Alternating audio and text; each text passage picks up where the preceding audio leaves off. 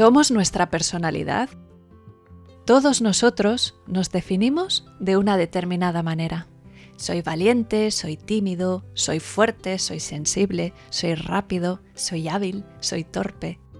Nos identificamos de tal forma con estas etiquetas que llegamos a creer que somos como nos definimos. Y eso nos lleva a creer firmemente que no podemos ser de otro modo. Pero ¿te has parado a pensar realmente por qué crees ser como eres? Para entenderlo es muy útil conocer el proceso de manifestación. Lo que percibo incide en lo que pienso, que a su vez incide en cómo me siento. Todo ello configura mi actitud, que dará lugar a unas acciones determinadas y a unos resultados concretos.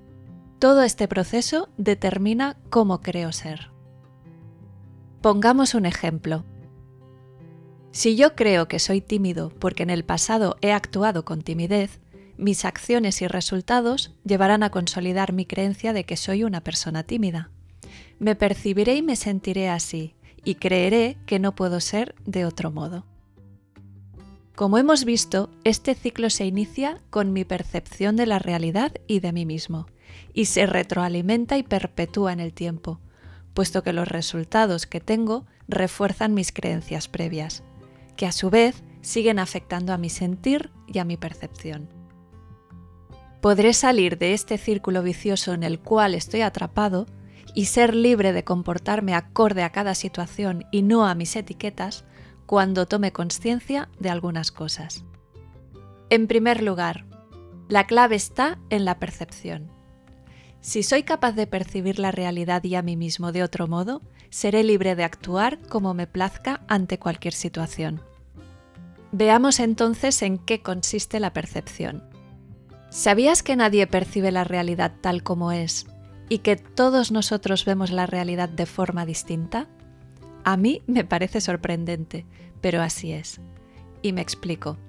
En la percepción capto los estímulos externos a través de mis sentidos, vista, oído, olfato, tacto, gusto. Mi cerebro traduce los estímulos recibidos dándoles una interpretación filtrada. Esa información filtrada y traducida es lo que yo creo que es la realidad. ¿Qué toma el cerebro como referencia para hacer esta interpretación? Es un sistema muy complejo, en el cual se dan los sesgos cognitivos.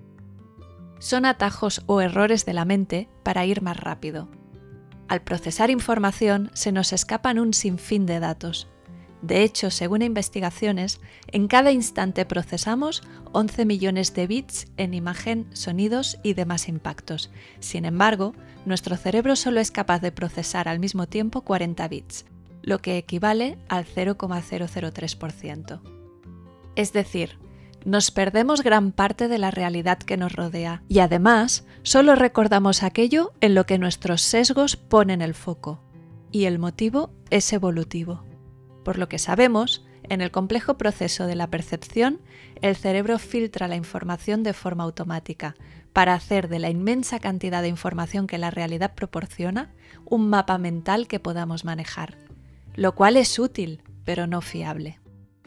Tenemos mapas mentales o representaciones internas de cómo son las personas, los objetos, las situaciones e incluso de nosotros mismos. Por lo tanto, todos los seres humanos, sin excepción, omitimos, generalizamos y distorsionamos la información. Omitimos porque nuestro cerebro elige una parte de la información existente con criterios de atención subjetiva, por necesidad, por interés o por mero foco. Nuestro mapa de la realidad, por tanto, es parcial e incompleto. No puede ser cierto al 100%. El sistema de activación reticular ascendente del cerebro es el que hace que cuando una mujer se entera que está embarazada, de repente solo ve niños y mujeres embarazadas por la calle. Esas personas ya estaban ahí anteriormente, pero su cerebro no registraba esa información porque hasta ahora no era relevante para ella. Nuestra parte consciente ve menos del 1% de lo que ve nuestra parte inconsciente. Lo paradójico es que el cerebro no discrimina a la hora de aplicar el filtro si en lo que te estás enfocando te conviene o no. Simplemente entiende que si piensas en ello constantemente es porque es de tu interés. Eso explicaría por qué cuando pensamos en problemas suelen aparecer más. El cerebro busca y te muestra más de aquello en lo que te enfocas, desechando otras opciones que tal vez podrían ser nuevas alternativas e incluso soluciones. Esto es de extraordinaria importancia, porque literalmente significa que si cambiamos nuestra atención de forma consciente, podremos ver cosas que antes no veíamos, porque el objetivo de búsqueda de tu cerebro será otro. Distorsionamos información porque tenemos un pasado, una cultura, un estado anímico, un objetivo, unas expectativas y unas creencias. Todo ello influye decisivamente sobre el sentido que aportamos a lo observado, llegando a creer que lo que vemos es algo completamente diferente. Interpretamos la realidad según nuestro mapa y relacionando ideas en términos de causa y efecto, sacamos conclusiones que distorsionan la información. Mi jefe no me sonríe últimamente, seguro que me despide. La importancia de este filtro es enorme, porque nos sentencia a interpretar nuestro presente en base a nuestras experiencias y creencias pasadas, por lo que nuestros comportamientos y por tanto nuestros resultados se repiten una y otra vez. Generalizamos información, tendemos a hacer conjuntos donde no se dan detalles ni excepciones, es decir, ponemos todo en un mismo saco. Nos resulta de utilidad para comunicarnos, pero también nos limita, porque tendemos a observar la realidad de acuerdo a nuestra propia generalización. Y si no cuadra, somos capaces de distorsionar o eliminar para que se configure de acuerdo a nuestra creencia. Y si es como yo creo, suma. Si no es como yo creo, entonces no la tengo en cuenta. Todos los hombres son. Siempre me pasa lo mismo en el trabajo. Pero en realidad todos, absolutamente todos, cumplen esa regla? ¿Siempre, siempre, siempre te ocurre lo mismo? ¿O hay veces que te ocurre otra cosa? Existen otros filtros que inciden en el proceso de nuestra percepción de la realidad y de nosotros mismos. Pero creo que con lo mencionado basta para hacerte una idea de que, lejos de conocer cómo es la realidad, con lo único que cuentas es con representaciones o mapas mentales parciales subjetivos y filtrados de la misma, que además difieren significativamente de los mapas de otras personas. Sabiendo esto, resulta absurdo darse cuenta que en ocasiones surge el conflicto por defender mi visión de la realidad, creyendo firmemente que tengo la razón, frente a otros que defienden una versión distinta de la misma, cuando lo cierto es que nadie tiene la verdad absoluta porque no percibimos la realidad, percibimos lo que somos. ¿Aún sigues pensando que la realidad es como tú la entiendes? Práctica propuesta. Para que tu percepción no te estanque a vivir lo mismo una y otra vez, puedes realizar un ejercicio consciente y constante de abrirte a ver la realidad sin prejuicios, con la actitud de quien no sabe, lo que Jorge Lomar llama la práctica del no sé. Ante una situación que tú creas saber cómo es, ábrete a sentir que realmente no lo sabes, porque como hemos visto, no olvides que no ves la realidad. Te estás perdiendo y distorsionando mucha información por el camino. Mientras pones el foco en una parte de la realidad, no puedes percibir el resto. Desde esta apertura tu mente estará receptiva a otras opciones y podrás tomar otras acciones que conduzcan a mejores resultados. Con la actitud del que quiere saber, con humildad. No se trata de comunicar públicamente que no sabes, se trata de una práctica interna que ayuda a que tu mente se abra y puedas ampliar tu mirada para tomar opciones más creativas. Anímate a probarlo y te sorprenderás. Lo de siempre ya lo conoces y ya sabes a qué resultados te conduce. En segundo lugar, ¿pero qué pasa con las creencias que tengo y condicionan mi percepción? Si poco a poco voy cambiando lo que percibo con la práctica propuesta, pero sigo creyendo, por ejemplo, que soy torpe, estos pensamientos, esta creencia, afectará a mis emociones y a mi actitud. Práctica propuesta. Nuevamente la estrategia sería lo contrario a lo que hemos hecho siempre. Se trataría de darte cuenta de tus pensamientos. En este momento estoy creyendo que soy de este modo. En lugar de luchar contra esos pensamientos y cambiarlos, sería simplemente aceptarlos y poner conciencia en ellos, simplemente dándote cuenta que son falsos. Y sabemos que son falsos porque están basados en experiencias pasadas que no tienen por qué determinar mi momento presente. Están basados en generalizaciones. Si tuve un comportamiento torpe en varias ocasiones, no quiere decir por ello que yo sea una persona torpe y porque están basados en una percepción distorsionada de mí mismo y de mi historia, es decir, de mi pasado.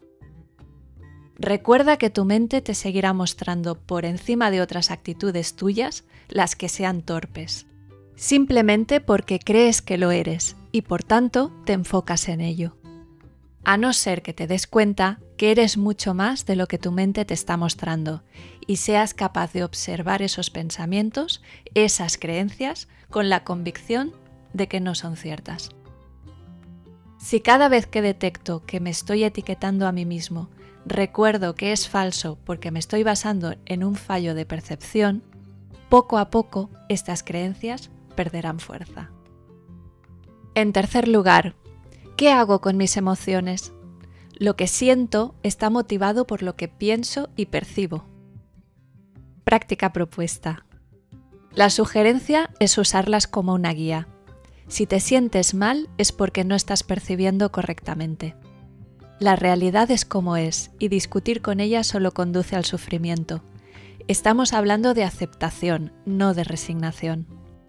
Si aceptas lo que sientes y simplemente lo vives, lo experimentas, sin calificarlo ni pensar que es inapropiado, empezarás a darte cuenta que las emociones son parte de la existencia Aceptarlas es el camino, porque si las reprimes, irán al inconsciente desde donde te limitarán, y en el momento menos pensado volverán a emerger. Tenemos miedo a sentir según qué emociones, pero resulta que sentir es vivir. El problema es que juzgamos nuestras emociones sin darnos cuenta que los juicios se basan en nuestros pensamientos, es decir, en algo que hemos creado nosotros. Si lo hemos creado, lo podemos deshacer. Nuevamente se trata de un ejercicio interno y no implica ni excluye una acción en un sentido u otro, solo un sentir. Te sorprenderá descubrir que cuando dejas aflorar una emoción sin cuestionarla y la experimentas sin más, despojándola de la historia que lleva implícita y que te repites una y otra vez, verás que después de la intensidad que desprende, llega una profunda paz. Te empiezas a dar cuenta que eres más que tu personalidad. Eres quien la observa, quien la cuestiona, quien puede cambiarla. No porque tu personalidad sea incorrecta, simplemente porque quieres liberarte de automatismos inconscientes que te condicionan a ser de una determinada manera sin posibilidad de elección. La clave es sentir la emoción sin más expectativa que la de vivir el momento presente, por el simple hecho de que es lo que estás experimentando ahora en tu vida. En cuarto lugar, recuerda que si empiezas a percibir, pensar y sentir de otro modo, mediante las sugerencias propuestas, tu actitud cambiará. Como consecuencia, tus acciones y resultados también serán distintos. En quinto lugar, si soy responsable de mi vida, puedo ser parte de la solución. Si me siento víctima de las circunstancias, creeré estar en manos ajenas. Si dejas de proyectar la culpa de lo que acontece en el exterior, descubres que la solución siempre está en ti, porque en última instancia lo que te hace sufrir es cómo tú interpretas y experimentas una situación, con la frustración además de creer que no tienes el poder para evitar ese sufrimiento. Y eso no es cierto, pero solo es posible si te haces responsable al 100% de todo lo que acontece en tu vida, sin victimismo y sin culpa. Tenemos tendencia a estar la mayor parte del día pensando en el futuro o recordando el pasado. Vivir el presente consiste en ver cómo te sientes en este momento y simplemente experimentarlo en tomar contacto contigo mismo. Práctica propuesta. Un recurso para tomar tierra al momento presente es mediante la respiración. La mente se calma de inmediato cuando tu respiración se hace más lenta y profunda. Practicar unas cuantas respiraciones conscientes durante el día te ayudará a recordar que la clave de tu bienestar reside en ti y que solo dispones de este momento presente. El pasado ya no está y el futuro aún no ha llegado.